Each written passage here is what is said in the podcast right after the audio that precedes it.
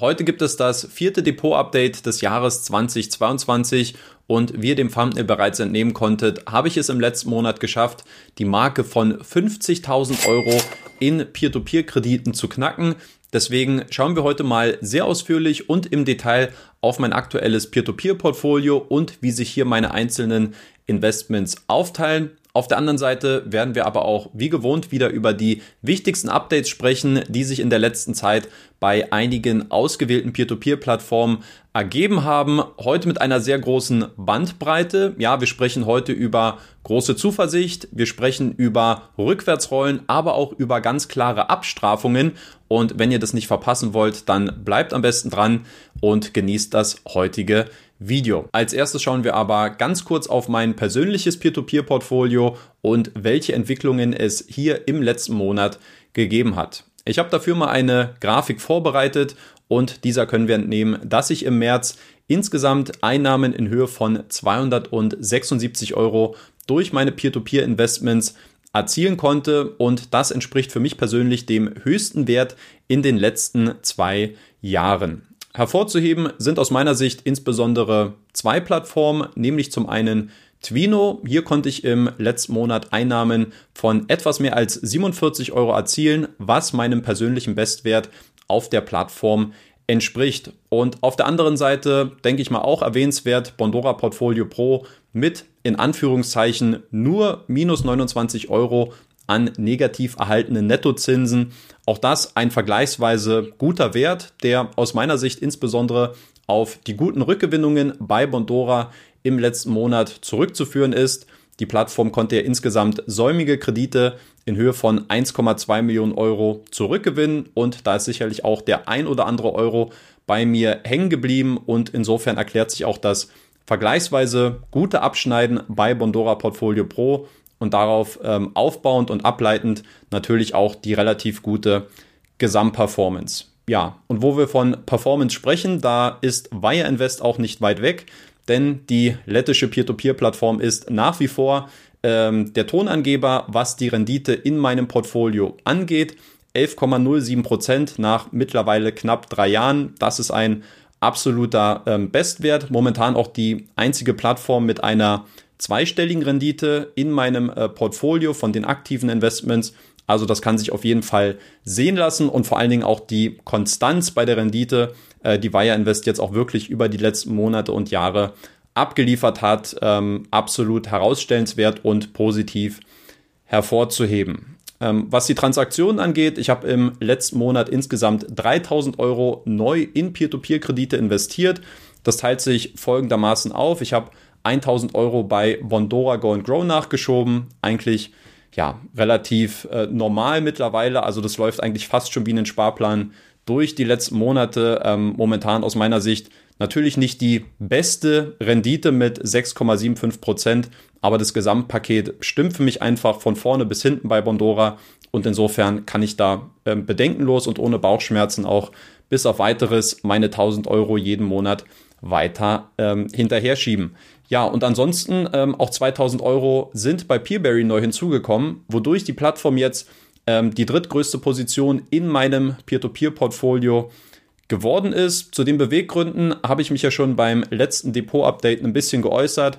Aus meiner Sicht ähm, bin ich da sehr, sehr zuversichtlich, dass die Plattform und deren Partner es schaffen werden, die vom Krieg betroffenen Kredite in einem Zeitintervall von wahrscheinlich 18 bis maximal 24 Monaten zurückzuzahlen. Und insofern äh, bin ich unter dieser Prämisse auch ähm, sehr interessiert, die temporär deutlich höheren Zinsen von 13, 14 Prozent auch mitzunehmen und hier meine Rendite perspektivisch etwas nach oben zu schieben. Ja, und was äh, so das Big Picture angeht, was ja auch schon ein bisschen angeteasert worden ist im Thumbnail, ähm, ich konnte es jetzt wieder schaffen, mein Gesamtportfolio auf über 50.000 Euro hochzuschrauben. Ende Februar waren es noch 49.808 Euro und jetzt Ende März lag der amtliche Wert bei 53.066 Euro. Das ist natürlich sehr stark jetzt durch meine neuen Investments und durch meine Einzahlungen getrieben. Aber ich muss auch sagen, wenn ich mir mal den gesamten Trend anschaue, ähm, am Anfang habe ich natürlich auch durch die unbeschränkten Einzahlungsmöglichkeiten bei Go and Grow teilweise sehr, sehr viel Gas gegeben, auch schon in vergleichsweise jungen Jahren. Ähm, und wenn man sich jetzt den Trend anschaut, ähm, auch so in den letzten 12, 24 Monaten, wie ich wirklich kontinuierlich jetzt auch mein Investment auf natürlichem Wege habe ähm, steigen lassen, dann muss ich sagen, bin ich da momentan mit der Entwicklung ähm, sehr, sehr zufrieden und ähm, so darf es gerne auch in den nächsten Monaten und Jahren weitergehen. Dann schauen wir auf die wichtigsten Neuigkeiten bei den einzelnen Peer-to-Peer-Plattformen.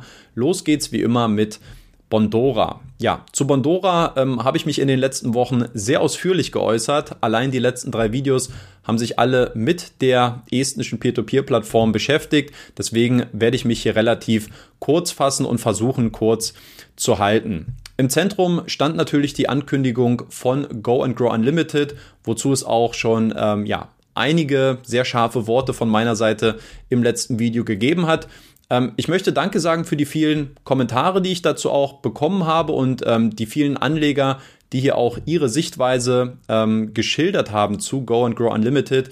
Ähm, in der Regel war das natürlich ähm, wenig überraschend, sehr, sehr deckungsgleich, ähm, auch mit den Problemen und den Vorbehalten, die ich auch gegenüber diesem neuen Anlageprodukt besitze. Aber ich fand einen Kommentar, der hat es ähm, aus meiner Sicht geschafft, sehr, sehr kurz und prägnant das Kernproblem von Go and Grow Unlimited offen zu legen und auch die, die Motivation vielleicht so ein bisschen auch von Bondora zu hinterfragen. Wer soll die Zielgruppe für dieses Anlageprodukt sein? Denn wer Sicherheit sucht, der wird nicht in Peer-to-Peer-Kredite sein Glück äh, versuchen zu finden. Und wer Rendite sucht, der wird sein Geld nirgendwo anlegen, wo es 2% gibt. Und insofern ähm, ist es natürlich sehr, sehr kurz und prägnant zusammengefasst. Ähm, eine richtig absolut gute Aussage, die man jetzt ähm, zusammenfassend zu diesem, zu diesem neuen Anlageprodukt treffen kann. Und es gab sehr interessante ähm, Ansätze auch in den Kommentaren, was vielleicht die dahinterliegende Motivation von Bondora sein könnte. Zum Beispiel, ob man die Rendite für das klassische Go and Grow äh, Produkt in Zukunft ähm, senken könnte und jetzt vielleicht schon mal antestet, wenn es kein Einzahlungslimit gibt, sind Investoren dann bereit, vielleicht eine Rendite von 2% zu schlucken. Ähm, kann Bondora hier vielleicht Ableitungen für die Zukunft treffen, um die Rendite gegebenenfalls beim klassischen Go-and-Grow-Produkt zu senken? Eine sehr interessante Theorie, ein sehr naheliegender Ansatz. Ähm, auf jeden Fall vielen lieben Dank für die zahlreichen Kommentare, die ihr hier ähm, diesbezüglich hinterlassen habt. Dann geht's weiter mit Peerberry, wo in den letzten Wochen wieder sehr viele neue Zahlen, Updates und Informationen bezüglich der Entwicklungen in Russland und der Ukraine kommuniziert worden sind. Mittlerweile fand ja auch diese erste Sitzung statt von diesem unabhängigen Aufsichtsrat, den Peerberry zusammen mit seinen Partnern initiiert hat. Aus meiner Sicht übrigens eine super Idee und ein gutes Zeichen, dass man sagt, wir wollen die Investoren ähm, sehr stark mit ins Boot holen bei diesem Rückgewinnungsprozess, ähm, wollen sehr transparent sein und hier auch die Möglichkeit herstellen, Nachfragen ähm, ja, zu stellen, zu erlauben, um hier einfach diesen Prozess gemeinsam zu bestreiten. Und aus meiner Sicht ja eine Top-Idee. Ähm, Peerberry hat dazu auch eine sehr umfangreiche Zusammenfassung auf dem Blog gepostet. Ich würde mich jetzt darauf beschränken, vielleicht nur ganz grob die wichtigsten Aspekte hier wiederzugeben. Ganz klar, ähm, ganz oben auf der Agenda steht natürlich, wie hoch ist eigentlich der Berg, der hier noch zurückgewonnen werden muss. Und das sind jetzt Ende März noch 41,4 Millionen Euro, also eine ganze Menge Holz. Ähm, momentan geht man davon aus, dass die, die Rückzahlung in den nächsten 24 Monaten abgeschlossen sein sollte, also dass dann alle offenen und vom Krieg betroffenen Kredite dann wieder zurückgezahlt ähm, worden sind. Das ist momentan die konservative Planung, von der ähm, Peerberry und ähm, die Partner ausgehen. Hinter vorgehaltener Hand und auch das, was Rita so ein bisschen im Subkontext mit mir kommuniziert hat, ähm, wenn es möglich sein sollte, dass die Überweisungen aus Russland und der Ukraine ähm, möglich sind, was momentan ähm, nicht der Fall ist und sehr stark eingeschränkt ist, ähm, sollte das frühzeitig passieren, dann ist man sehr äh, positiv, dass man das vielleicht auch in einem deutlich kürzeren Zeitraum alles hinbekommt. Aber daran wird es jetzt momentan noch so ein bisschen hängen. Konservativ geht man jetzt aktuell noch von zwei Jahren aus, bis alle Zahlungen dann auch an die Investoren zurückgeflossen sind. Und ansonsten noch zwei interessante Aspekte, nämlich zum einen hat äh, man ja auch kommuniziert, dass es zwar aufgelaufene Zinsen äh, geben wird, bis zu einem Zeitraum von 60 Tagen Zahlungsverzug, aber jetzt wohl eben auch darüber hinaus, zumindest in Russland, ähm, wenn folgende Voraussetzung erfüllt ist, nämlich ähm, dass sich der Rubelwechselkurs demnächst wieder stabilisiert und dass es auch normale Bedingungen beim Umtausch äh, von Rubel in Euro geben wird. Und dann könnte es durchaus sein, dass die Verzugszinsen dann auch über die ähm, 60 Tage Zahlungsverzug hinaus anberechnet werden. Das denke ich mal wäre eine schöne Entwicklung für viele Investoren und ein weiterer Schritt, ähm, um diese, ja, um der Kompensation dann etwas mehr entgegenzublicken. Ja, und ansonsten soll die Rückzahlung jetzt auch auf monatlicher Basis erfolgen. Hier wurde ja ursprünglich geplant, dass es auf vierteljährlicher Basis geschehen soll. Also die Intervalle werden jetzt auch kürzer. Das heißt, Peerberry wird dann sehr wahrscheinlich auch Monat für Monat immer wieder dann auch sehr stringent kommunizieren, wie viel Geld ist jetzt im Einzelnen wieder zurückgeflossen. Also da kann man dann sicherlich auch etwas ähm, nachvollziehbarer in den nächsten Monaten ähm, verfolgen, wie die Fortschritte im Einzelnen bei den Partnern, also bei den Kreditgebern, sein werden. Eine Plattform, die relativ unberührt von dem Krieg in der Ukraine zu sein scheint, das ist Wire Invest. Die Plattform hat im letzten Monat insgesamt Kredite in Höhe von 5,8 Millionen Euro finanziert. Das entspricht im Vergleich zu den letzten Monaten einem absolut durchschnittlichen Wert. Also insofern keine größeren Auswirkungen bei Wire Invest. Aber nichtsdestotrotz, die Plattform scheint sich momentan ein bisschen mehr zutrauen zu wollen und sucht ein bisschen mehr Kapital von seinen Anlegern. Insofern hat man jetzt eine einprozentige Cashback-Kampagne ins Leben gerufen, die noch bis Ende April läuft. Der, ähm, der Cashback soll dann Anfang Juni gut geschrieben werden. Also alle, die hier noch einen äh, zusätzlichen Incentive suchen und jetzt vielleicht so ein bisschen umschichten und ihr Investment ein bisschen mehr austarieren wollen. Wire Invest momentan, nicht zuletzt auch wegen der Rendite, ähm, aus meiner Sicht eine absolut gute Option in der aktuellen Zeit. Dann sprechen wir als nächstes über Twino, wo es im März schon so eine kleine Delle bei der Plattform gegeben hat. Insgesamt sind nur Kredite im Wert von 12,8 Millionen Euro über die Plattform finanziert worden. Das entspricht dem niedrigsten Wert seit November 2020, also seit gut eineinhalb Jahren. Und das ist aus meiner Sicht so ein bisschen eine Kombination aus zum einen der ungewissen Lage, die jetzt momentan in Russland vorherrscht und natürlich auch, weil die Rückzahlungen aus Russland jetzt entsprechend fehlen und insofern dieses Geld nicht in das Kreditportfolio neu reinvestiert wird. Auf der anderen Seite glaube ich aber auch, dass viele Investoren jetzt ein bisschen ähm, zurückhaltender sind aufgrund der relativ unattraktiven Rahmenbedingungen, die Twino jetzt ähm, angekündigt hat bezüglich der neuen Kreditpools, der Asset-Backed Securities. Und ich persönlich habe ja auch im letzten Depot-Update schon angekündigt, dass unter diesen Rahmenbedingungen, die Twino dort ähm, angekündigt hat, dass ich dazu nicht bereit wäre, ähm, mein Investment bei der Plattform weiter fortzuführen. Und ich glaube, dieser äh, Gegenwind, der kam auch aus anderen Teilen äh, der Community. Und insofern war es relativ interessant zu beobachten, dass Twino jetzt schon so eine Art Rückwärtsrolle eingelegt hat und sehr viele der ursprünglichen ähm, Aussagen jetzt relativiert hat. Wir können es mal im Einzelnen durchgehen. Bei der Laufzeit ist es jetzt wohl nicht mehr nur so, dass es 36 Monate sein werden an äh, Kreditlaufzeit, sondern dass die Spanne jetzt bei zwischen drei bis 60 Monaten liegen soll. Also es auch nach wie vor möglich sei, auch in kurzfristige Assets dann bei Twino zu investieren. Rendite, ein großes Streitthema auch gewesen. 8% ähm, ist das noch ausreichend für das entsprechende Risikoprofil und hier hat Twino gesagt, okay, wir werden es uns vorbehalten, entsprechend der jeweiligen Marktbedingungen die Rendite dann davon abhängig zu gestalten. Also ganz klares, ja, Dementi und ein bisschen ein Aufweichen der Position, ähm, dass man das unter den aktuellen Umständen, in denen man sich befindet, sicherlich weit weg davon ist, für 8% jetzt Kredite seinen Investoren anzubieten. Und das letzte Thema auch äh, die Quellensteuerproblematik, auch hier, aber das war eigentlich auch schon vorher so ein bisschen der Ansatz auch und äh, den Dialog, den äh, Twino versucht hat, mit den lettischen ähm, Finanzbehörden auch zu führen, dass man jetzt äh, momentan sagt, okay, bei uns besteht die Absicht ganz klar darin, ähm, wir können diese Quellensteuer nicht vermeiden, aber wir wollen, dass der Quellensteuersatz auf ähm, drei bis fünf Prozent gesenkt wird, was dann auch zur Folge hätte, dass ähm, es auch nicht mehr nötig wäre, eine Ansässigkeitsbescheinigung bei Twino einzureichen.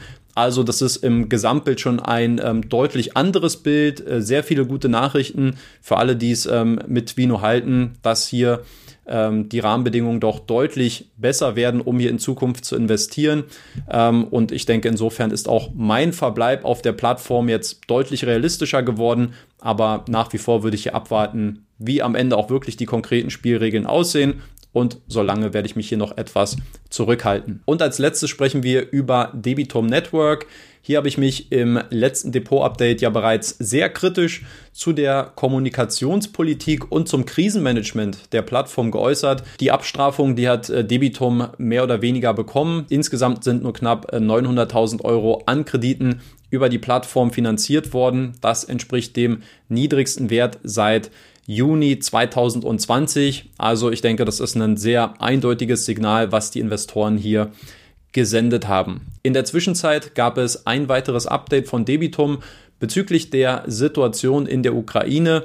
Und zwar datiert das Ganze vom 1. April. Es gab jetzt mittlerweile ein offizielles Antwortschreiben von dem Kreditgeber in der Ukraine, der hier so ein bisschen ein Status-Update gegeben hat, wie sich die Situation momentan darstellt. Hier ganz kurz zusammengefasst die wichtigsten Punkte. Also der Kreditgeber ist um eine Aufrechterhaltung der Geschäftstätigkeiten bemüht und hat momentan keine Intention, in eine Art Planinsolvenz zu gehen. Das ist aus meiner Sicht ein ähm, sehr, sehr gutes Zeichen, denn wenn der Kreditgeber hier die Segel streicht, ähm, und dann lokal irgendwann sich jemand um den Rückgewinnungsprozess kümmert, dann entstehen dort Kosten, man weiß nicht, wie viel kann effektiv noch zurückgewonnen werden, ähm, die Abzüge dann natürlich für, für den ganzen Inkasso-Prozess. Also ich glaube, das wäre absolut der Worst Case. Insofern definitiv als gutes Zeichen zu werten, dass der Kreditgeber hier ähm, Signale sendet, sein Geschäft weiter betreiben zu wollen. Und es gibt auch die momentane Annahme, dass nach dem Kriegsende auch wieder ein, Aus, äh, ein ausreichender Rückzahlungsfluss hergestellt werden kann. Also das sind erstmal sehr positive Signale. Wie sieht die Situation in der Ukraine insgesamt aus? Auch dazu gab es ein paar Informationen. Der Kreditgeber hat sich jetzt bemüht, in den letzten Tagen und Wochen sämtliche Kreditnehmer zu erreichen und hat hier nach Auskünften gefragt, sowohl wo sich die Kreditnehmer momentan befinden würden, als auch wie sich deren finanzielle Lage aktuell darstellt und natürlich ähm, relativ erwartbar. Mehr als 60 Prozent der Kreditnehmer haben angegeben, dass deren Einkommen teilweise oder ganz verloren gegangen ist. Also für uns als Anleger ähm, natürlich ein ganz klares Signal, dass die Rückzahlung hier auf sehr wackeligen Füßen steht.